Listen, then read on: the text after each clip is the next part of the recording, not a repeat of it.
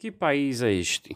Que país é este foi eleita para a lista das 100 maiores músicas brasileiras, segundo a revista Rolling Stone, e foi eternizada em uma gravação em disco no ano de 1987. A música é questionadora e pende uma severa crítica social ao país de norte a sul, em todas as classes sociais. Em uma retrospectiva histórica do Brasil, damos de cara com a tão marcada era que se perpetuou por mais de 20 anos, a ditadura militar com os governos de Castelo Branco de 1964 a 1967, Costa e Silva de 1969 a 1974, Médici de 1969 a 1974, Geisel de 1974 a 1979 e Figueiredo de 1979 a 1985. O voto direto foi alcançado apenas em 1990, com a eleição do presidente Fernando Collor que não foi uma das melhores gestões, mas tendo em vista a ditadura militar, não há comparação. Durante os anos negros da ditadura militar, qualquer tipo de crítica social era severamente punida. Artistas, políticos e intelectuais foram exilados. Opositores políticos foram friamente torturados ou assassinados, e o país sofreu uma enxurrada de propagandas nacionalistas. Os números desse período obscuro são assustadores. Cerca de 5 mil pessoas perderam os direitos políticos, 434 foram mortos ou desaparecidos. A música Que País é Este? não fugiu à regra e foi censurada devido ao seu conteúdo questionador. Sua letra compõe um ambiente de esperança, logo apresenta misérias perdidas, além da revolta por meio de colocações irônicas e sarcásticas, mas em todo tempo sendo realista, refletindo aos tempos sombrios de ontem e a triste realidade de hoje, com a esperança de que a letra da música sirva como um alerta às gerações futuras, para que dias melhores possam surgir e não permitir um retrocesso.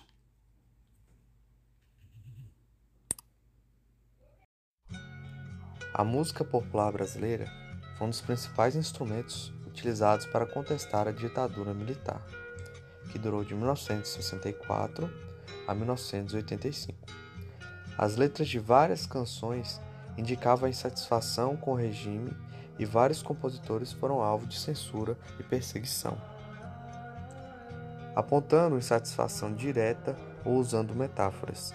Tiveram que se autoexilar para evitar as sucessivas convocações para depoimento e a possibilidade de prisão. É do paraibano Geraldo Vandré, uma das músicas mais entoadas nas passeatas realizadas contra o regime militar. A canção Para Não Dizer Que Não Falei das Flores, de 1967, retrata a realidade brasileira ao mesmo tempo que conclamava a população a reagir contra a situação política em que vivia o país. Versos como Pelos caminhos à fome em grandes plantações revelam a desigualdade socioeconômica do Brasil. Por outro lado, Vem vamos embora, que esperar não é saber, era um convite para mudar a situação do momento. O tema foi apresentado no Festival Internacional da Canção em 1968, mas perdeu para Sabiá, de Chico Buarque e Tom Jobim. Interpretada pelo duo Sinara e Sibeli, a canção recebeu estrondosa vaia do público. Geraldo Vandré deixou o Brasil naquele ano e só voltaria em 1973, sem jamais ter voltado ao cenário artístico brasileiro. Apesar de a música ter sido amplamente usada pelos opositores da ditadura, Vandré jamais concordou com o uso dela por parte da esquerda.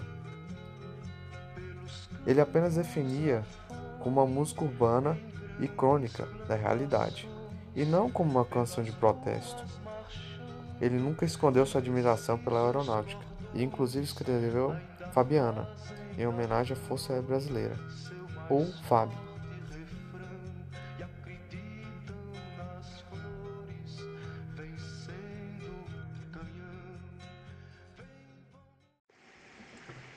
Na minha época não tinha habeas corpus, tinha tortura corpus e esconde corpus. Não só na música, mas também no meio jornalístico, como forma de piada. Na ditadura de Chico Anísio, contava piadas entre o Jornal Nacional e as novelas da Oito. O formato antigo que voltou com força no humor brasileiro nos últimos anos, stand-up comedy, teve um forte representante na Globo no começo dos anos de 1970. A emissora exibiu no improvável horário entre o Jornal Nacional e a novela das oito, em plena ditadura militar, de 1964 a 1985. Um programa de curta duração em que Chico Anísio contava anedotas diretamente ao público. A experiência, no entanto, durou poucos meses. O Estante Up comete quando o humorista faz seu show sozinho, em pé e muito popular nos Estados Unidos, teve no Brasil, inicialmente, José Vasconcelos, em 1926 e 2011. Seu grande representante, Praticamente todos os grandes nomes do humor brasileiro já tiveram bem-sucedidas experiências nesse formato, como Ronaldo Golias em 1929 e 2005, Costinha 1923, 1993 e Jô Soares e o próprio Chico. Contudo, o programa Você Tem Tempo, com dois minutos de duração, teve vida curta na grade da Globo entre julho e outubro de 1971. No Jornal do Brasil, de 8 de julho daquele ano, Valério Andrade informava que, além de seu programa mensal, Chico Anísio, com seu especial, que havia estreado em 1970, quando o humorista foi contratado pela emissora, Chico fazia uma nova experiência salvo o prólogo, realizado em cima de cenas retiradas dos especiais, o novo programa vive exclusivamente das mais elementar forma humorística, anedota, sentado diante da câmera, olhando de frente para o telespectador.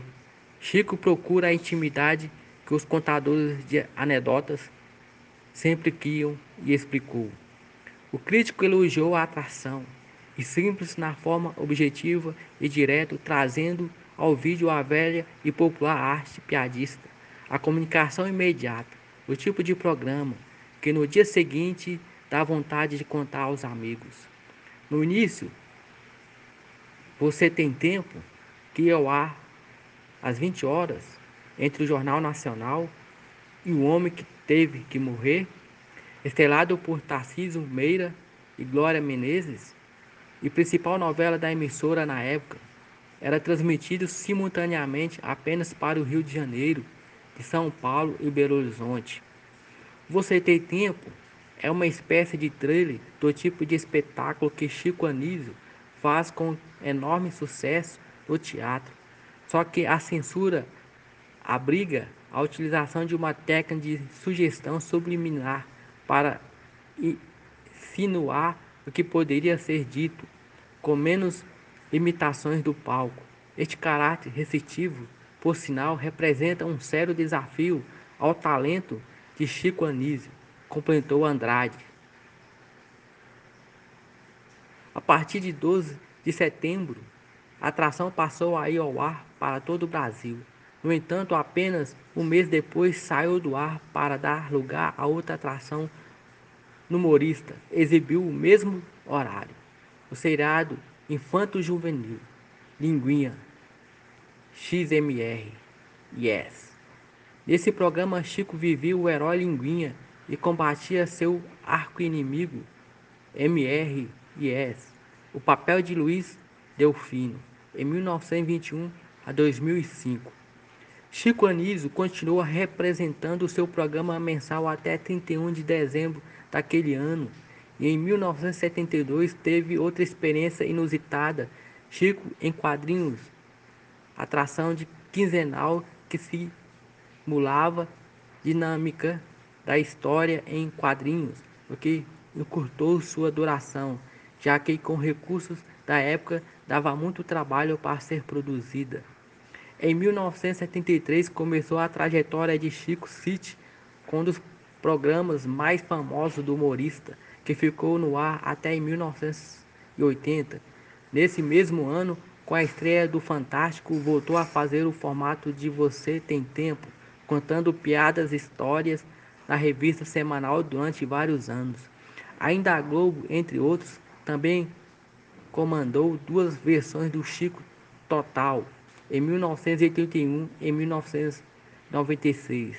Chico Anísio Show, em 1982 a 1990. Estados Anísio de Chico City, em 1901. O Belo e as Feras, em 1909. E claro, todas as versões da escolinha do professor Raimundo. Após as participações na zona na Zorra Total, em algumas novelas da Globo, além da produção de dois especiais de Chico Amigos, 2009 e 2011. Chico Anísio morreu no dia 23 de março de 2012, aos 80 anos, no Rio de Janeiro.